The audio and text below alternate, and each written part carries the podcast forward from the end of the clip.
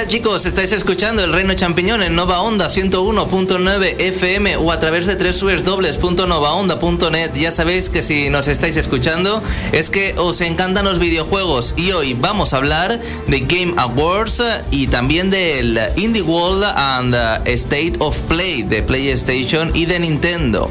Y además también tenemos Flash Room Noticias, alguna o que otra noticia importante que ha salido para esta semana. Bienvenido José, ¿qué tal?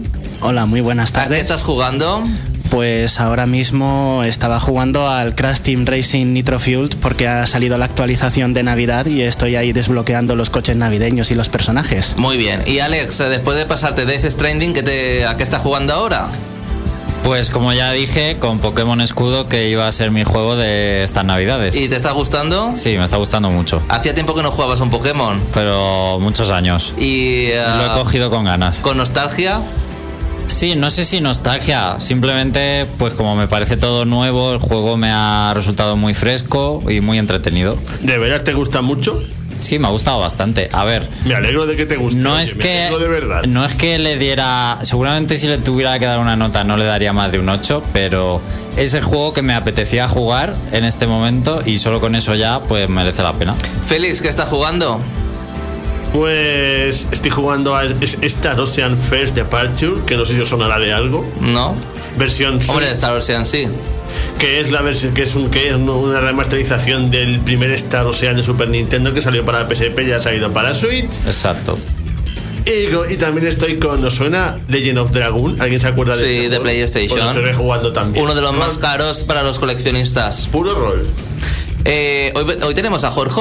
Eh, um, Estamos intenta vale, intentando cuando contactar. esté con nosotros, pues nos avisas. Bueno, yo soy Xavi, que os vamos a acompañar junto a todos mis compañeros en este día tan intenso de videojuegos. Y si os parece, Alex, empezamos con The Game Awards, porque creo que es la primera vez que se ha anunciado una consola. No sé si tenías planeado esto. O sea, o sea ¿Yo? es decir, no. Empezar por esto, quiero decirte.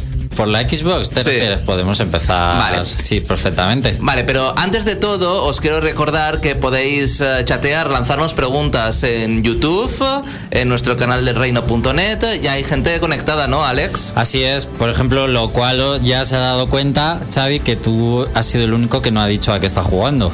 Es que ahora mismo no estoy jugando, bueno, al profesor Rayton de Nintendo Switch, no estoy jugando a nada más. Me he pasado algún juego de indie eh, eh, de Nintendo Switch que tenía mm, aparcado como el Golf Pix o algo así se llama, que es una versión de móvil que está para Nintendo Switch, que es de puzzles. Me faltaban unos cuantos puzzles y ahora estoy jugando al profesor Layton. Ya está, no tengo tiempo para nada más. Ya, habrá épocas mejores, Xavi. Eh, también tenemos a Cealot que dice que se acaba de conseguir una Xbox One X en oferta. Esa es su re- más reciente adquisición y que lleva un tiempo sin seguirnos por temas de trabajo y demás, pero que lo importante es que ya está aquí. Bueno, pues le recomiendo que se pille el Game Pass Ultimate así podrá jugar a todos los exclusivos de Xbox o a la mayoría que hayan salido para la consola. No, la mayoría, evidentemente, no están todos. Pero bueno, es una buena forma de empezar y tener un montón de juegos. Hay más de 100, así que a darle caña. Y también recordar que la semana que viene, ¿no, Alex? Es el uh, maratón 24 horas de Nova Onda que vamos a hacer en el Centro Joven de Albacete. Así que toda la gente que se quiera acercar hasta allí eh, para vernos o para ver cualquier otro programa e incluso colaborar porque se van a recoger alimentos no perecederos.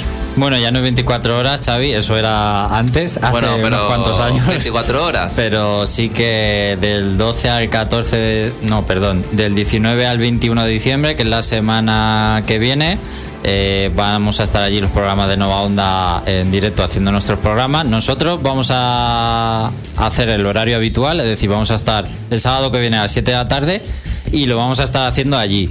Ya aviso que quizá no tengamos retransmisión de YouTube porque no sabemos si se va a poder. Seguramente sea solo en novaonda.net. Y quien sea de Albacete o se pueda acercar, pues puede ir. Y saludarnos, oye. Además de saludarnos, dejar vuestros alimentos no perecederos para una buena causa. A las 7, el sábado a las 7, en la calle Collado Piña, en el Centro Joven de Albacete. Allí vamos a estar todos los programas de Nova Onda durante estos días. Bueno, ahora sí, empezamos, ¿no? Con eh, um, los Oscars de los videojuegos, Alex, de Game Awards, que creo recordar que ha sido el ah, primer evento de este tipo eh, de Game Awards donde se ha anunciado una consola. Ha sido el primero, sí, nunca se había anunciado una consola de los Game Awards, pero no sé si vamos a escuchar la entradilla de noticias o ya la hemos escuchado. No, pero bueno, lo que queráis, pues venga, vamos a escucharla. Tenía ansias de ponerla.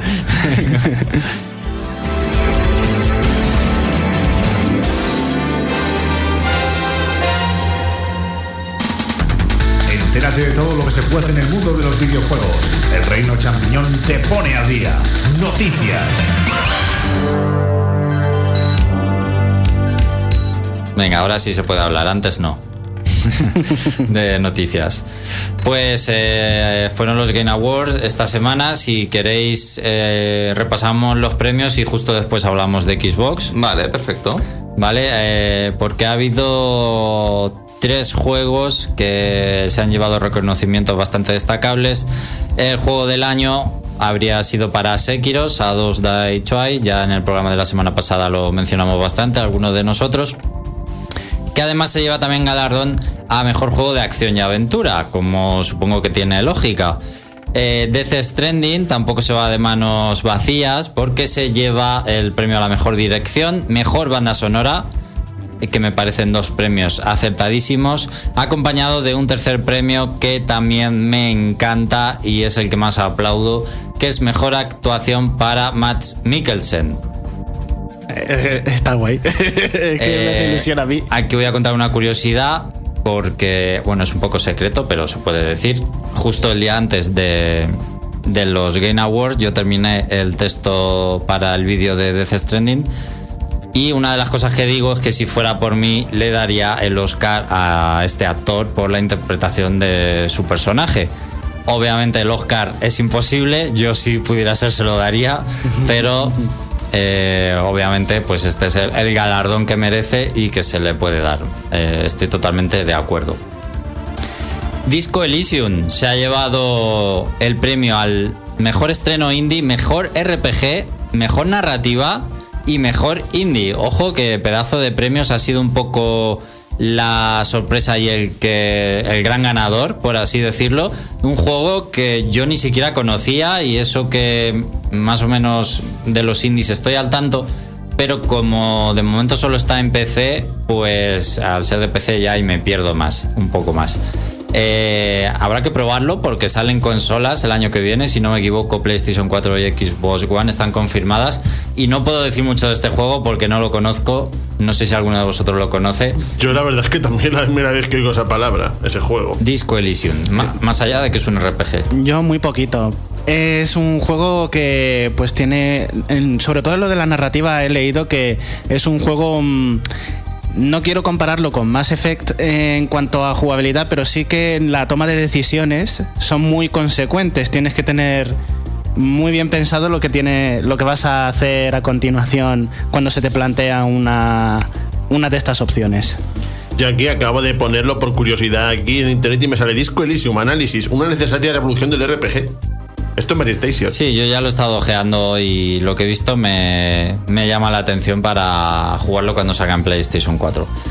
Y otro que también se lleva unos buenos galardones ha sido Fire Emblem Three Houses, que aunque no estaba nominado para mejor juego del año, sí que se ha llevado el mejor juego de estrategia. Y ojo, porque ha sido el juego del año para los jugadores, es decir, para lo- a la comunidad El que tenía que votar la gente. es el juego del año, que esto dice mucho de, de lo que ha gustado el juego, ¿eh? Que me lo digan a mí y a ti. Y otros galardones también con importancia, pero más repartidos. El mejor multijugador se lo lleva Apex Legends. El mejor juego deportivo de carreras, Crash Team Racing, Evidentemente. que ya nos contó José Carlos la semana pasada que era uno de sus juegos del año y por un buen motivo. Y la gente me tomaba por loco la semana pasada, ¿eh? Yo Bueno, lo mí no te creas que me ha gustado demasiado. Mm, es debatible porque cada uno tiene sus gustos, pero el juego del año de conducción es. Hombre, es que tampoco han salido muchos más, ¿eh? Así potentes. tampoco hay donde elegir. Mejor juego familiar sería Luigi's Mansion 3, también es un buen galardón. Eso de familiar no lo llego a entender mucho la categoría familiar, porque familiar para mí es más un juego social para jugar con la familia, tipo Mario Party o cosas de esas. Yo entiendo que es para todos los públicos. Sí. Y entonces Justo. el Luigi Mansion se adapta bastante bien, yo creo. A esa Bueno, definición. es discutible la- el premio ese. Y es Yo creo- familiar porque lo estáis jugando vosotros, que sois tíos de más de 30 años, y también va un niño de 8 años y lo juega y le gusta. Claro. Y ya está. Yo opino que lo que querían decir con esta categoría era el mejor videojuego infantil, pero es que también está muy mal dicho decir videojuego infantil. No, Por no. eso lo mejor es decir videojuego familiar. Videojuego para todos los públicos y ya está. A mí sí que me- Que eso no da ambigüedades. A mí sí que me gusta la- el concepto de familiar, ¿eh? Yo sí estoy bastante de acuerdo, pero bueno. Mejor juego con impacto, bueno, mejor dicho, el juego con más impacto, que es para Chris, el videojuego indie español hecho en Barcelona. Así que desde aquí, bueno, pues muy orgullosos de este reconocimiento también para un juego español en los Game Awards. Pero Gris, el, el que no está basado en la, en eh, la popular película musical, ¿eh? Lo he visto, lo he visto. Lo he visto en Twitter. Madre mía. Eh, mejor juego de acción, Devil May Cry 5. Dirección artística para Control, un juego que no he jugado y tengo mucha curiosidad. Y mejor juego de lucha, Super Smash Bros. Ultimate. Tampoco tenía mucho misterio este galardón, podríamos decir. En fin, pues aparte de esto, Microsoft eh, dio un anuncio sorpresa anunciando su nueva consola eh, para la próxima generación, que ya sabemos que llegará en Navidades de 2020. Project Scarlet se convierte ahora en nombre oficial Xbox Series X. A mí no me gusta nada el nombre, tengo que decirlo. Me gustaba más Scarlett, tenía más personalidad. Y Series X es que mm, no me llama para nada la atención. Otra cosa que tengo que decir es que ya no se ocultan en nada. Ya parece un PC totalmente el eh, la consola. O sea, que ya no es una consola, es un- una caja de PC. O sea, no me ha gustado para nada el diseño. Para nada. Pero para mí tiene sentido, porque si es el pepino que se supone que tiene que ser, necesitas que ventile por algún lado todo. Pero que parece un PC. eh, un- y de- ¿Y además, cómo diseñas, cómo diseñas tú Además, una la, con- estra- la estrategia que tiene Microsoft tampoco la entiendo mucho. Porque la gente que tiene un PC bueno, más o menos medio, puede jugar a todos los juegos de Microsoft. ¿Sabes? O sea, a todos. Cuando digo todos es todos. O sea, Forza, todos. Los exclusivos. Entonces, quien tenga un PC tampoco se va a comprar la... Bueno, no se va a comprar una Xbox. Lógicamente, ni una Play 4. No, una Play 4 sí porque tiene exclusivos que no puedes jugar en ningún otro sitio. Y si no quiere los exclusivos de la Play 4, porque. Pues, eh, pues si no los quieres, no te la compras. No te la compres, Quiero ¿sabes lo que ya hay un posible motivo para quererla. Ya. Por eso es que una Xbox no entiendo el motivo. Si tienes un PC, claro, ¿sabes lo que te quiero decir? Claro. Pero mm, el que no tiene un PC, bueno, no sé. O sea, a ver, yo no juego en PC y no tendría problema en comprarme la nueva Xbox siempre y cuando me convenzan los exclusivos. El problema que yo tengo con Microsoft es que lleva años produciendo juegos que me interesan cero, por el motivo que sea, pero es como que no quiero jugar ni más Gear, ni Halo, ni Forzas, ni juegos que sacan, es que no me es interesa. que ya han anunciado el Forza 8. Es que no me interesa nada, lo siento muchísimo. ¿Sabes? O sea, Me interesaba el Cuphead y cuando lo sacaron en Switch ya supe que no iba a tener una Xbox One. y ya está, es que es- esa es mi, mi visión, ¿no? Eh, José Carlos, si vas a comentar algo de que si te gustaba el diseño. A ver, yo no he dicho que me gustase. Eh, no me parece horrible, pero tampoco. hombre, me horrible, horrible, no es, horrible no es. Lo que quiero decir es que es funcional, que es a lo que tiene que ir eh, si los componentes, si tiene un disco SSD, si tiene un montonazo de RAM, si tiene una gráfica del copón.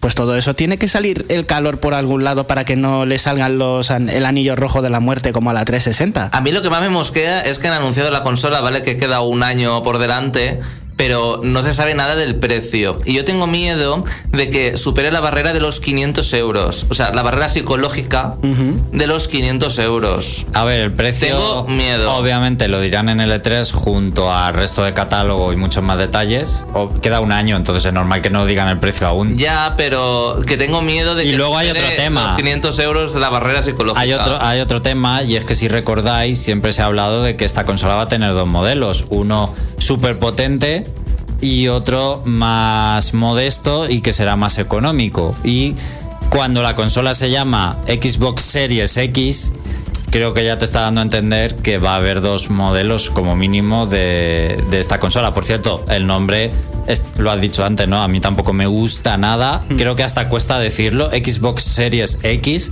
eh, se te empalaga Hmm. y al final creo que la vamos a llamar Xbox Series o... La Series X. Para abreviar. Es que dicho así parece como una especie de plataforma don- donde ponen, series- donde ponen series de animación basadas en juegos de Xbox.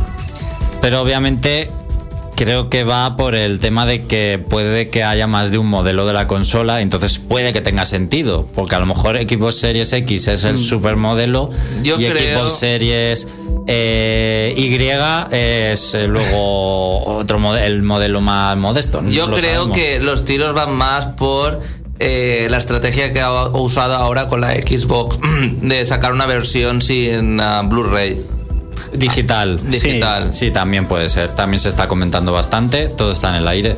O que sea actualizable, ya que tiene bastante pinta de PC. Eso no creo que pase, lo de ser actualizable. Sobre el diseño, a mí tampoco me gusta, pero estoy leyendo mucha gente a favor porque dice que van. Hay mucha gente diciendo que va en la línea de los nuevos eh, aparatos inteligentes que pone la gente en su salón. En plan, altavoces inteligentes y demás que van muy en la línea de este diseño. Y la gente dice que pega muy bien con los muebles del salón también act- actuales. Que parece una tontería, pero dicen que así pareciera que tienes como algo en casa que no destaca tanto como como el diseño actual de las consolas que se nota muchísimo que es una consola no sé si me estoy explicando Sí, sí. como que parece que tienes ahí una consola o un, el concepto de De juguete. de juguete exactamente Bueno, pero a mí, por y ejemplo- con esto parece que tienes en el salón como dispositivo. algo más elegante Es un A dispositivo. mí, por ejemplo, el diseño de la Xbox eh, actual me gusta muchísimo. Creo que es el mejor diseño que hay actualmente.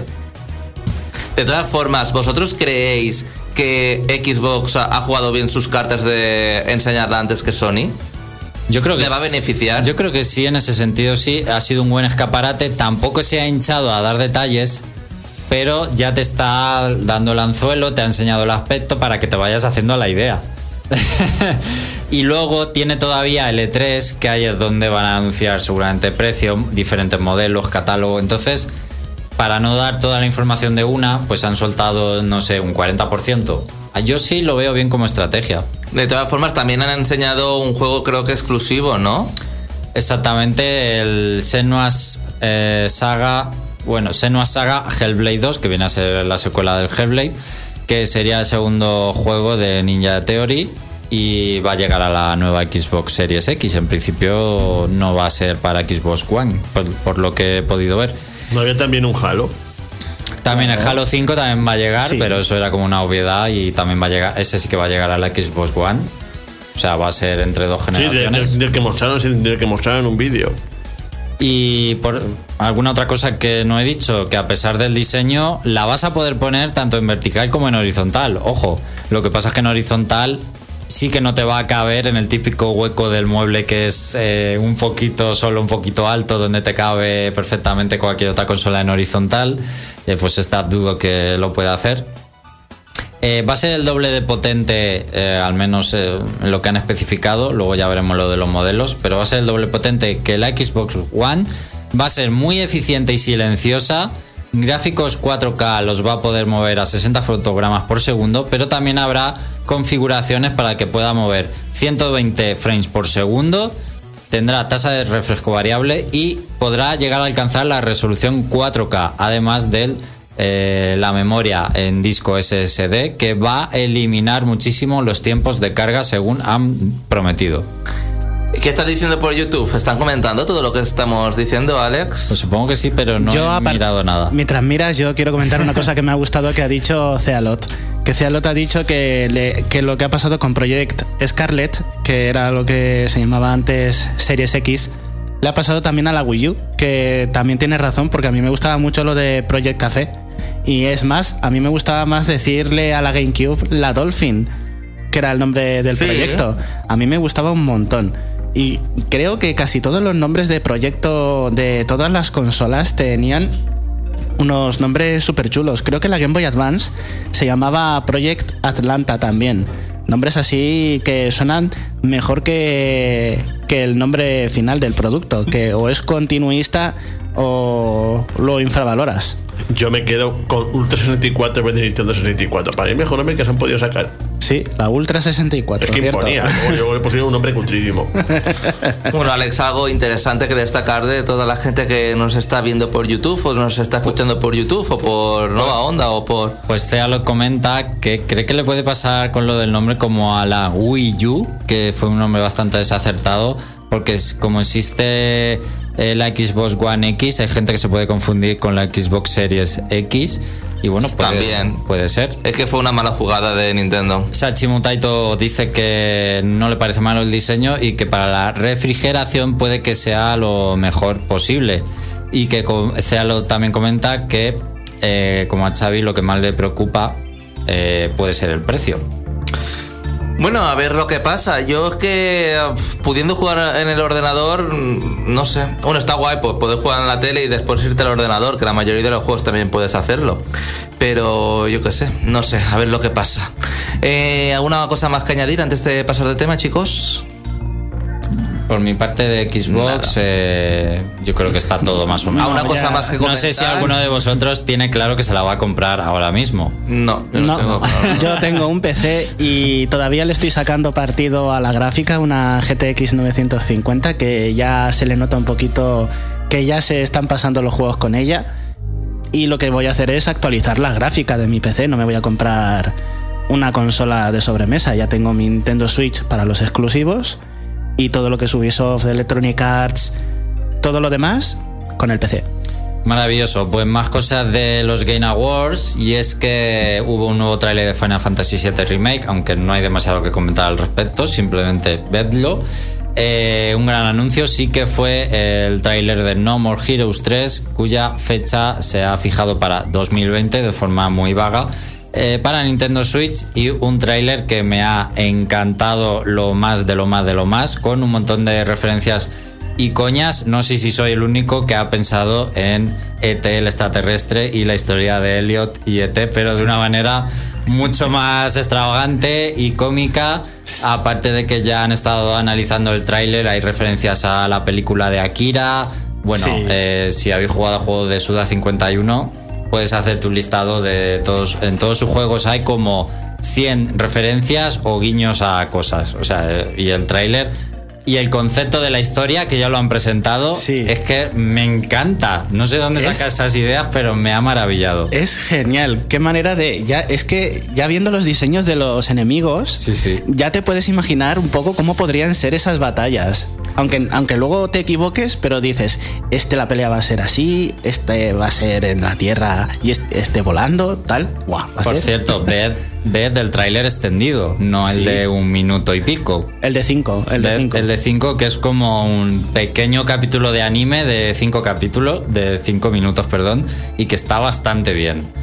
Un anuncio curioso también fue el de Bravely Default 2 para Nintendo Switch en 2020 y se mostró un, nuevo- un tráiler del juego, pero curioso porque la gente se quedó ¿y el Bravely Second?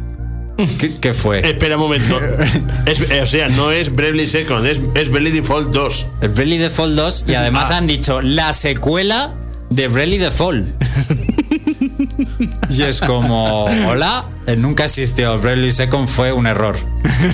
Igual están reconociendo que el juego es tan malo que, que prefieren acordarse de que existe. Y por eso me ha hecho gracia Félix, porque es como ellos mismos reconociendo que ese juego fue una mierda y que es mejor esconderlo y hacer como que no existió. Porque ese juego fue horrible. Además, es que no, merece- no merecía el calificativo de secuela precisamente porque reciclaba eh, demasiado lo del primer juego. Es que visitabas los mismos pueblos, volvías a combatir los mismos jefes finales. Ese juego no tenía ningún sentido.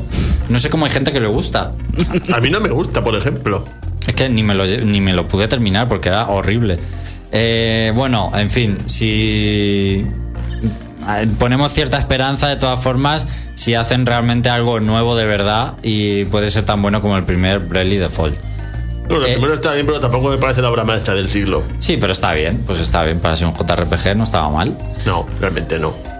Y vamos con otra sorpresa y es que The Wolf Among Us 2 eh, sí que va a llegar finalmente a término. Eh, parece que Telltale Games después de resucitar un poco hubo ahí una reestructuración o fue comprada o se ha asociado ahora con otro estudio.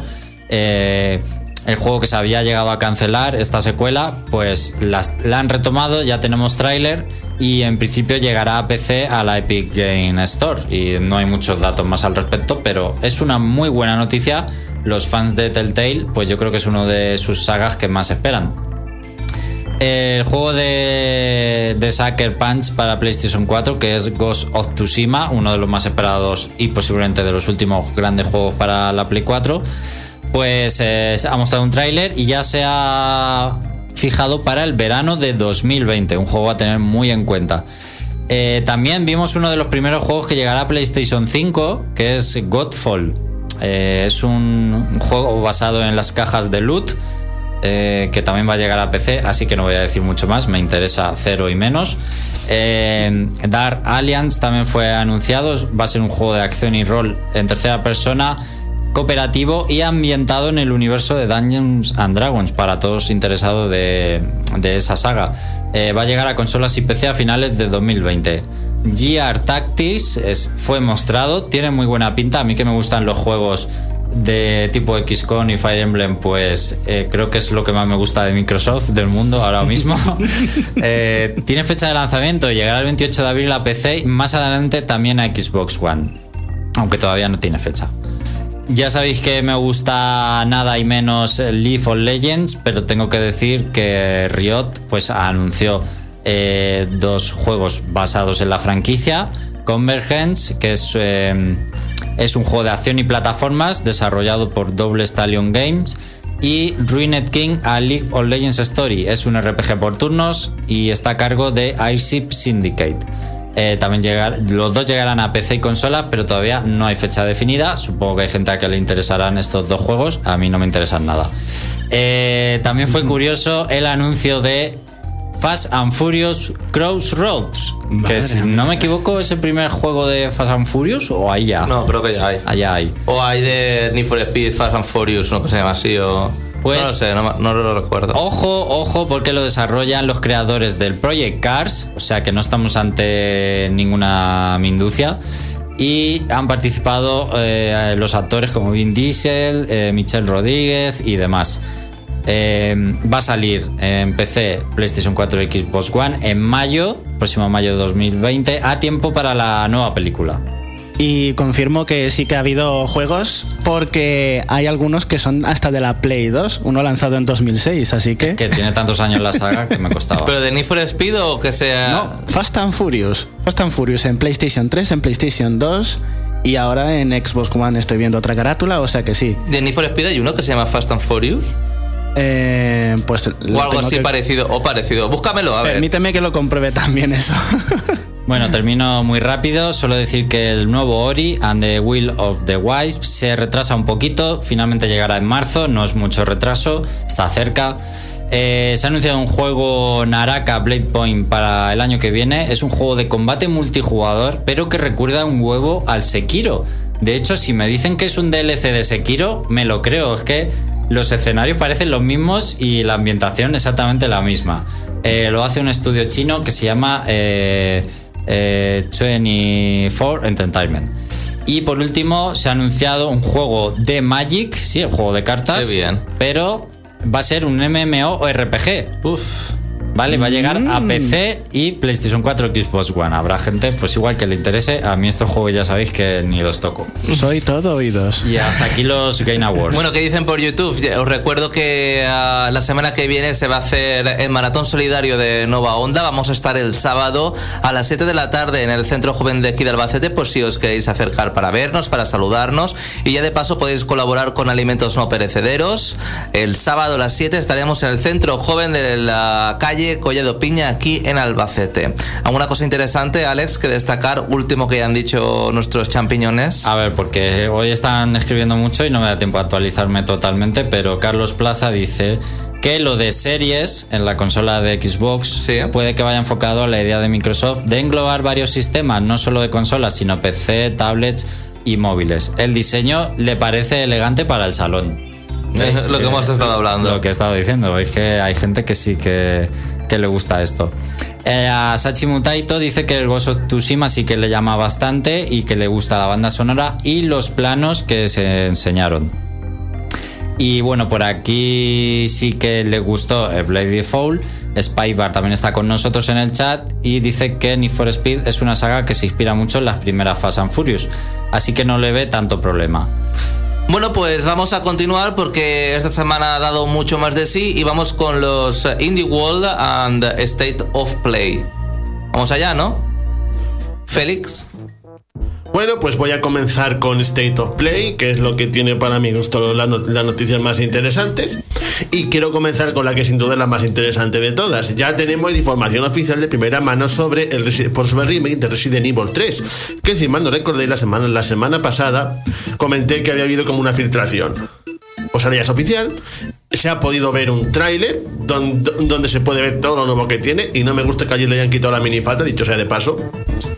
Y lo que es más importante también, no va a salir para PlayStation 5 en exclusiva, sino para PlayStation 4, bueno, y Xbox One y PC. Eso es lo que más te ha gustado. Sí. Y además tenemos ya nada más y nada menos que fecha oficial, que será el 3 de abril. Y hay que destacar que vendrá en dos ediciones, uno más y otra coleccionista con, con- un montón de cosas, en- entre ellas una pieza de figura de Jill. Y también que el juego también se ha anunciado que al igual que el Resident Evil 3 original tenía como un minijuego extra, que era el de los mercenarios, este también va a tener uno, que se llamará Resident Evil Resistance, en el cual será un multijugador entre cinco jugadores, en el que digamos que un jugador será como el malo y tendrá que poner una serie de trampas en el escenario y los demás jugadores tendrán que huir de él, de esas trampas. Sí, es tipo. Me recuerda un poquito a ese al, al Evolve, ese, ese- ese es el monstruo. El Evolve, que me chafó muchísimo luego después de todos los micropagos. Llevas a uno de los monstruos eh, super tochos del Resident Evil y los demás tienen que intentar. Digo que según parece, tú derrotarte. no eres un monstruo, sino que eres como un cerebro que, que- que- que pones cosas por el escenario para matar a los demás jugadores, pero que tú por lo visto no atacas. Bueno, eso es lo que he entendido yo leyendo. No, yo he entendido que sí que llevas al, al Nemesis o al bicharraco este del Resident Bueno, pues 2 mira, también. un, un ejemplo más actual, el, jue- el juego ese de Jason.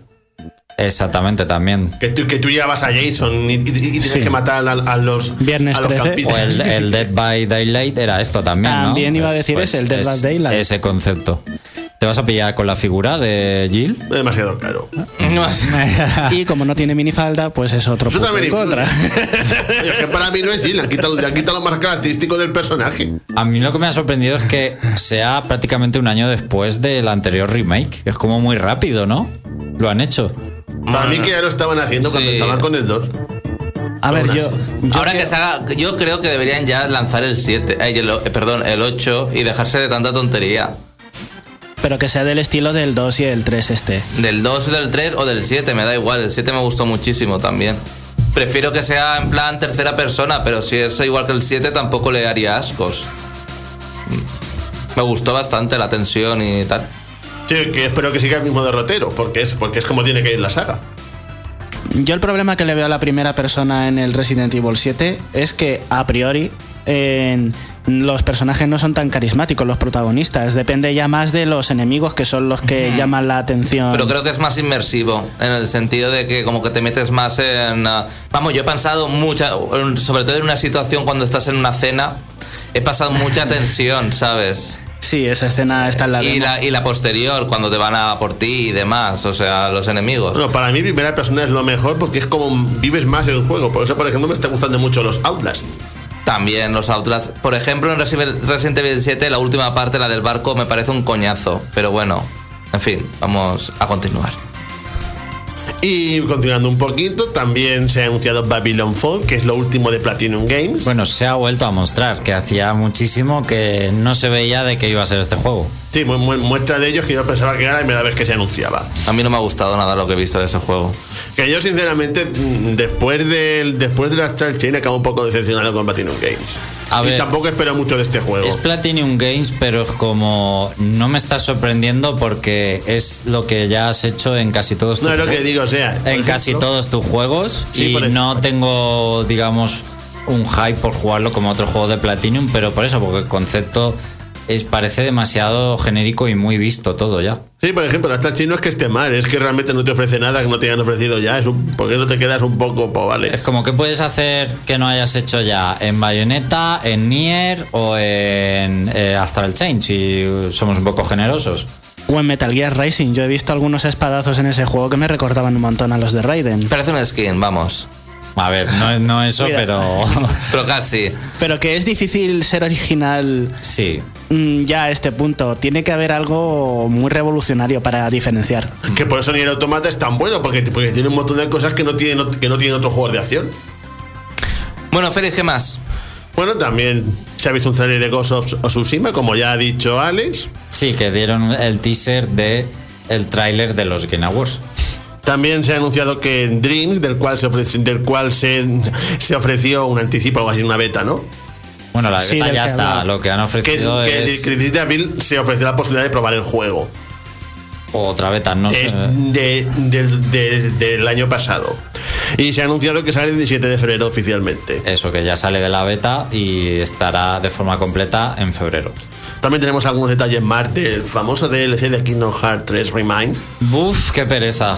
Sabemos, por ejemplo, que habrá 13 jefes nuevos, que habrán distintos niveles de dificultad, suponemos que para, que para la gente que pensaba que era demasiado fácil, y, lo, y habrá un episodio secreto del que no se ha dicho nada, pero suponemos que será ese aumento que van a hacer del, de, de cierto mundo. Cuesta igual que el juego ahora, 30 euros. Sí, de hecho es, bueno, te puedes, puedes comprártelo por, por 30 o te lo puedes Y por comprar, 20, o te sí. lo puedes comprar por 40 con, con, un, con el bonus de que de, mm, el concierto que se realizó del, que el concierto que se realizó del juego en Osaka, que vendría incluido por 10 euros más.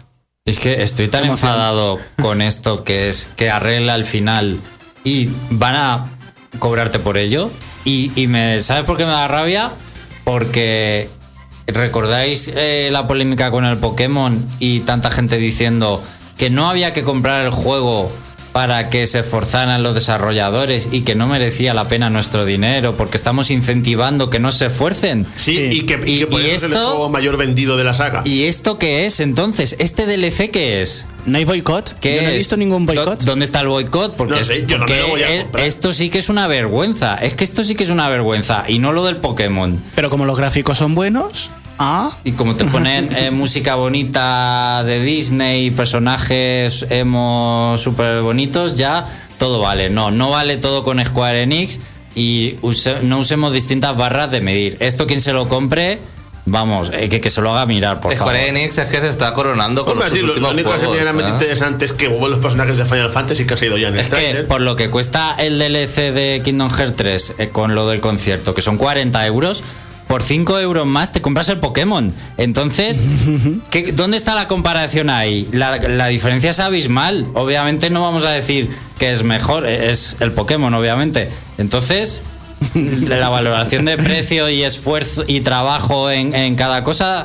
Vamos a, vamos a pensar un poco con cabeza, que también lo de Pokémon se fue muy de las manos, pero es que esto estoy indignado ¿eh? de que exista. Ojalá se la pegue y entre en quiebra Square Enix, igual que, Madre le, mía. igual que le pasó con el Final Fantasy XV, que ha sido un fracaso que se lo económico. va a comprar mucha gente, Andrés, entre ellos. Pues seguro que se lo compra, pero es que hay muchos demasiados fanboys, pero bueno. Y seguro que tú, que tú te lo acabarás comprando algún día. ¿El qué? El DLC. No, no, no, no, no, no, ni de coña. O sea, no quiero ver ni con pintura el Kingdom Hearts 3 en mi vida otra vez.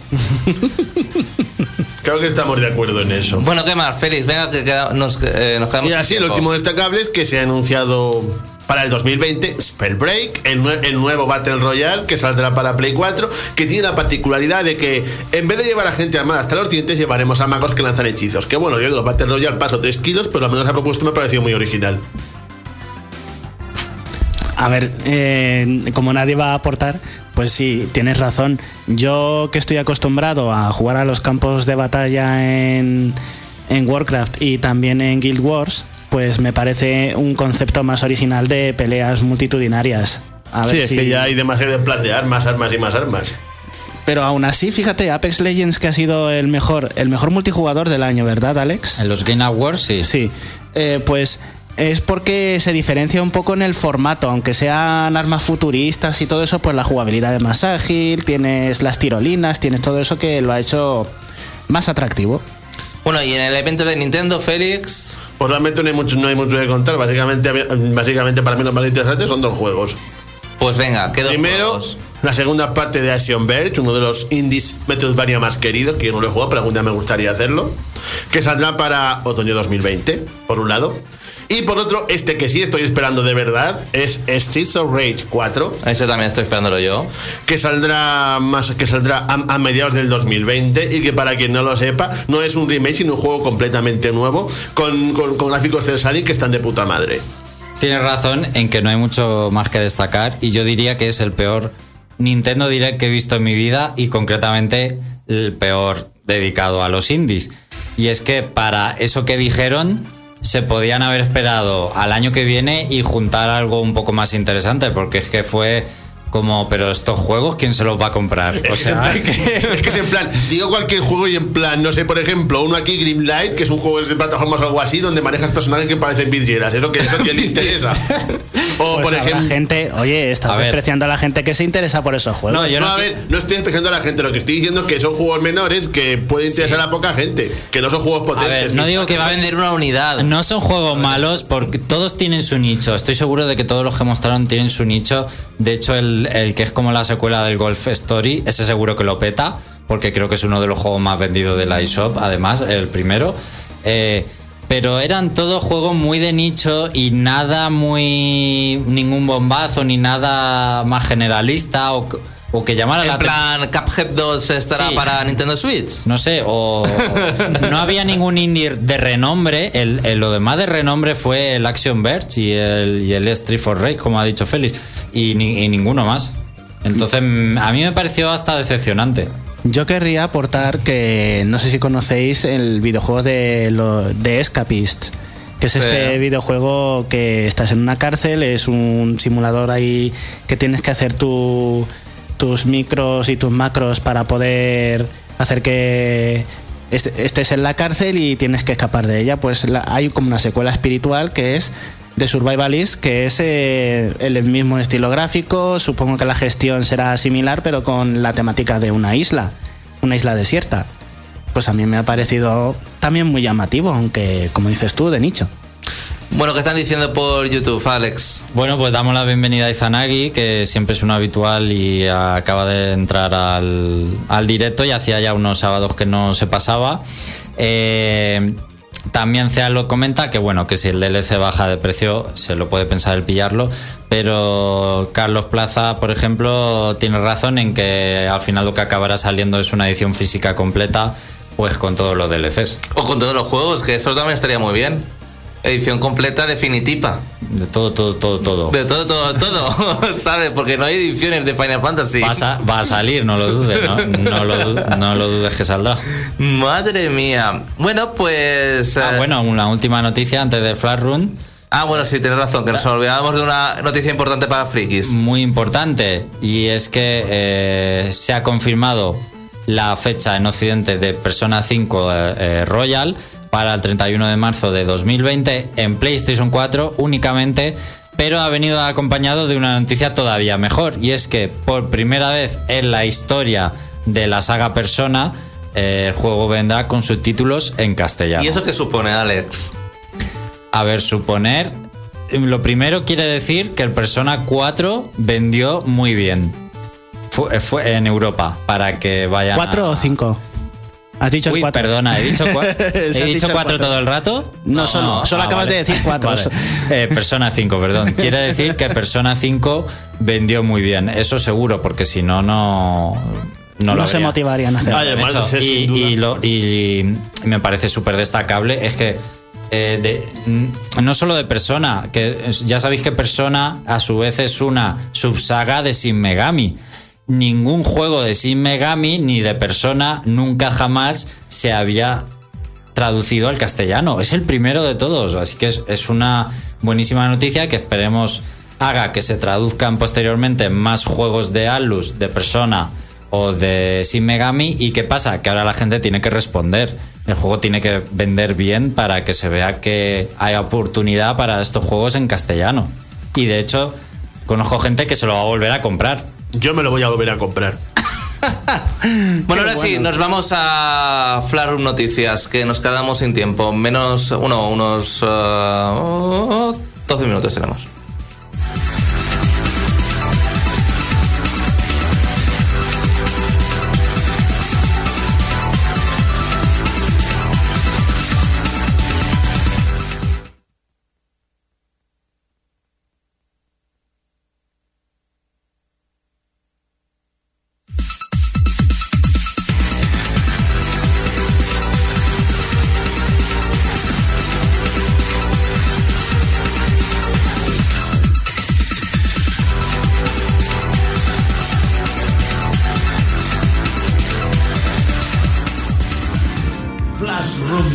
Noticias. Bueno, pues mientras me traiciona de nuevo el nuevo programa de, de las emisiones, voy a comenzar Siempre tiene la con... culpa, siempre. Te quiero ver en esta mesa de mezclas ahora mismo, pedazo de listo. bueno, pues nada, mira, me quedo con Binding of Isaac que me Demuestra gusta que, la- los, chi- de- demuestra que los machos podemos hacer dos cosas a la vez. Muy bueno, muy bueno, sí señor. Te, te lo acepto, te lo acepto, muy bueno. Vamos a ver si tengo un poquito de suerte ahora con la banda sonora mientras voy explicando la primera noticia del mundo de los videojuegos, las otras noticias. Voy a comenzar con una que me parece una auténtica tragedia. Pero es que sigas a estos extremos, por favor, háztelo mirar. Resulta que, bueno, primero voy a hablar de que esto ha ocurrido en China. Y creo que, creo que ya sabéis por dónde van los tiros. Ha- Hagamos la ecuación. Eh, jugador chino, MMORPG, tarjeta de crédito. Va, va por ahí la tragedia. Pensaba que, iban a decir, pensaba que iban a decir que han muerto literalmente de hambre por, no- por no poder parar de jugar. No, no, no. De hecho, en China, para evitar eso, ahora tienes que dar tu DNI porque ahora hay un control de horarios, hay toque de queda para videojuegos eh, online en China. Y si juegas a un MMORPG en China, eh, te va a salir un aviso de que te van a desconectar a partir de cierta hora. Muy bien. Es una cosa que me ha parecido súper curiosa. Bueno, va a terminar en bancarrota la historia. Eh, y en denuncias y en juicios, atentos, porque resulta que según el Morning Post de, de China, eh, un hombre pues eh, se gastó 1,4 millones de ¿Qué dólares en un nuevo MMORPG que solamente está en China llamado Justice Online. eh, y todo lo ha invertido en micropagos y en cosicas para mejorar su personaje, ¿vale? Ah, pues un millón, pues y pico, pues sí que ha gastado, sí. Que no estoy hablando de la moneda china, ¿vale? Estoy hablando de millones de dólares. Sí, sí, bueno, da igual, pero me parece una barbaridad. Bueno, pues resulta que su compañero de piso, pues. eh, en este juego tú puedes vender tu personaje como una especie de subasta para ganar dinero real y, e invertirlo de nuevo. O sea que es lo que se llama el chino farmer, ¿vale? Bueno, pues en vez de ser productos del juego, pues vendió el personaje entero por la friolera de 552 dólares. Madre mía, no te creo. ¿Qué te parece? Y eso Bueno. no, y no, no lo llego a entender, ¿eh? Eh, pues eh, cuando tú tienes que poner eh, es lo es como lo que pasa en los cajeros ahora que tú cuando quieres poner una cifra eh, en los cajeros empiezas poniendo los números desde los decimales entonces lo que quería hacer era venderlo por 55.200 dólares Bueno, pero si se gastó un millón y algo. Pues también es un gasto muy estúpido. Pues sí, Pero lo no. que, pues, que básicamente sí, eh, es lo que te digo. Lo quería vender por 388.000 yuan, que al cambio son 55.138 dólares, ¿vale? Que sigue siendo una mierda de negocio. Pero bueno, que lo vendió por 552. Duró en la casa de subastas un minuto el personaje. Normal. Se gastó un millón y algo y lo vende por 500. Bueno, aquí no acaba la cosa porque resulta que además eh, fueron a juicio tanto el usuario que tenía que se gastó el millón el 1,4 millones de dólares y el que lo vendió. Bueno, pues al final con los gastos de abogados, con la multa, con la denuncia, una amistad rota, que eso es el, el mayor gasto y el mayor precio que se ha pagado en esta transacción, le han pagado en, en daños, por indem- indemnización por daños, 12.789 dólares al, al dueño legítimo del personaje. ¿Pero por qué? No lo entiendo. por daños personales. Pero si Todo- lo vendió, lo ha puesto en subasta y se lo han comprado y ya está. Pues es lo que dice aquí, que, Ya, ya, pero que eso que el que no juicio... entender. Que el juicio, de hecho, fue uno de los primeros juicios que se, que se hizo por videoconferencia. Es una cosa nueva que están haciendo también en China que... Para agilizar. para agilizar, lo están haciendo ahí un- en videoconferencia. Y además le viene bien porque estaba cada uno separado. Porque es que si no le pego un palizón. Si yo estoy enfrente en, el- en la misma sala del juicio con el que me ha vendido el personaje por tan poco, es que, es que ya me mandan a la cárcel, ya ni multa ni nada. bueno, pues chicos, acordaos de que si vais a vender algo con dinero real o con dinero ficticio de un videojuego, aseguraos de que habéis puesto bien los decimales y las unidades de millar y las unidades de millón, ¿vale? Vamos a volver a primaria y recordad que van con puntitos y con comas, ¿vale? Cuidado al distinguir. Bueno, la siguiente noticia que os traigo de de esta semana, bueno, llevo bastante con esta recámara, pero me viene bien porque aunque esto lo comenté fuera de lo comenté fuera del horario, mm, ya lo dije fuera, es que resulta que un usuario de Reddit se tomó la molestia de investigar cuánta gente puede eh, reproducir ya en sus PCs, con los PCs que tienen actualmente, el Half-Life Alyx, el, el gran juegazo, el gran proyectazo que tiene Valve para intentar vendernos las gafas de realidad virtual a través de Steam. Y lo va a conseguir. Algunos, oye, pues eh, las gafas de realidad virtual de, de Valve se vendieron en Steam y ya se han agotado cuando hicieron las rebajas de otoño. o sea, eso, tienen que eso. reponerlas. Que parece que no nos lo estamos tomando en serio, pero hay ¿Qué gente costaron que... las gafas esas rebajadas? Pues creo que estaban a 400 pavos o por ahí. Eh, o sea, imaginaos cómo eran sin rebajar. No sé cuánto fue el, repor- el, el porcentaje de la rebaja, pero por ahí estaban. Bueno, Bueno, pues resulta que haciendo un cálculo bien redondeado, eh, solamente pueden reproducirlo de todos los usuarios de, de Steam. Un 10% de los usuarios podrían jugar a Half-Life Alyx ahora mismo. Así mía. que si os ha gustado este videojuego muchísimo en vuestras casas y lo queréis probar con esas gafas de realidad virtual tan apañadas, necesitáis empezar a poneros las pilas, empezar a ahorrar. Bueno, pero ese porcentaje le vale a Valve.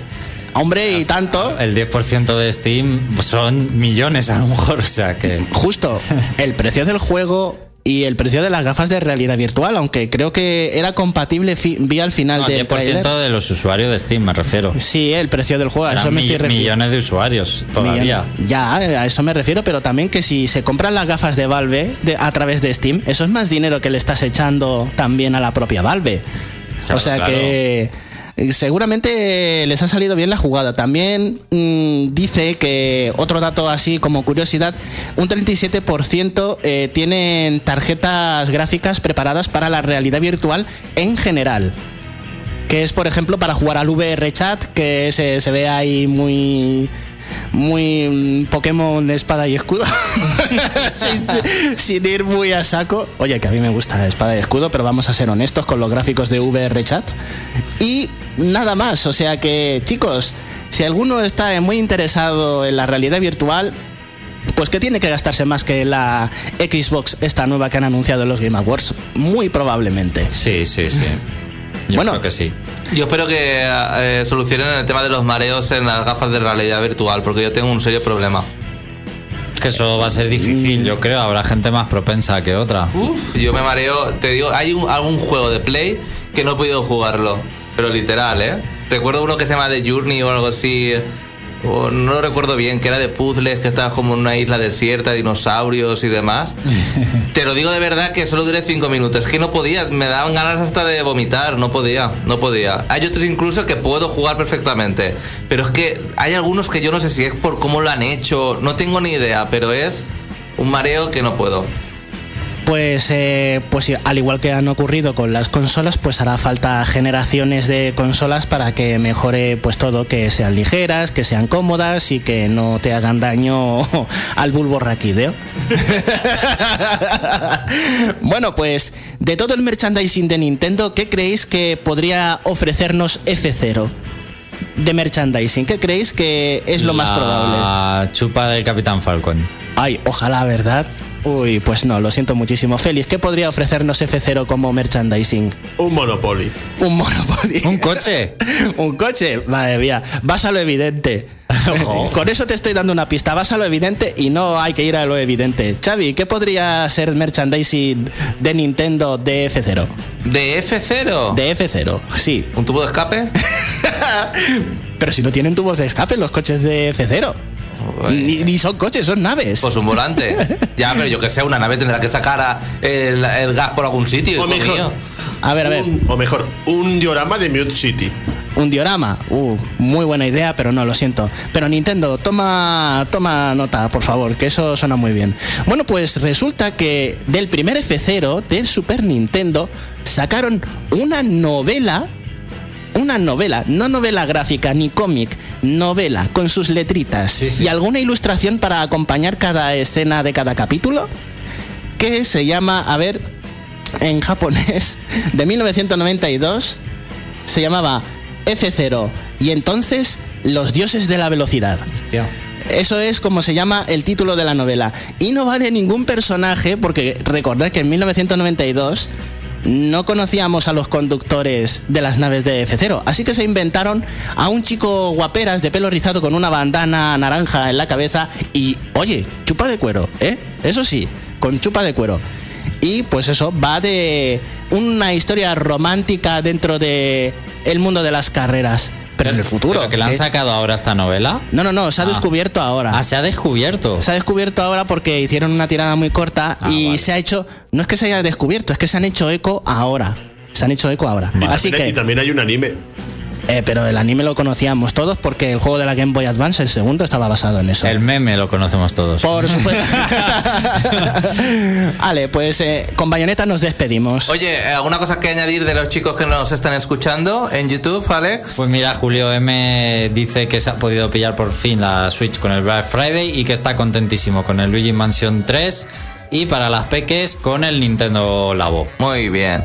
Bueno chicos, pues eh, nos vemos la semana que viene. Recordaros que estamos en el Centro Joven el sábado, aquí en Albacete, en la calle Collado Piña, pues si os queréis acercar, saludarnos, escuchar el programa, incluso participar, oye, os recibiremos a todos con los brazos abiertos, a todos albaceteños o, vamos, que si venís que tampoco pasa nada, eh, de otro lugar. aquí estaréis bien recibidos. Y eh, recordar que es súper importante traer eh, productos no perecederos, porque es un maratón solidario de dos días, eh, Tres, tres. días, eh, 24 horas de radio. Así que nos vemos, bueno, casi 24 horas, vamos a decirlo así, más de 24 horas. Eh, um, nos vemos la semana que viene, ¿no? Yo no estaré, bueno, estaré, pero no estaré. vamos, que nos veremos allí. Hasta luego, chicos.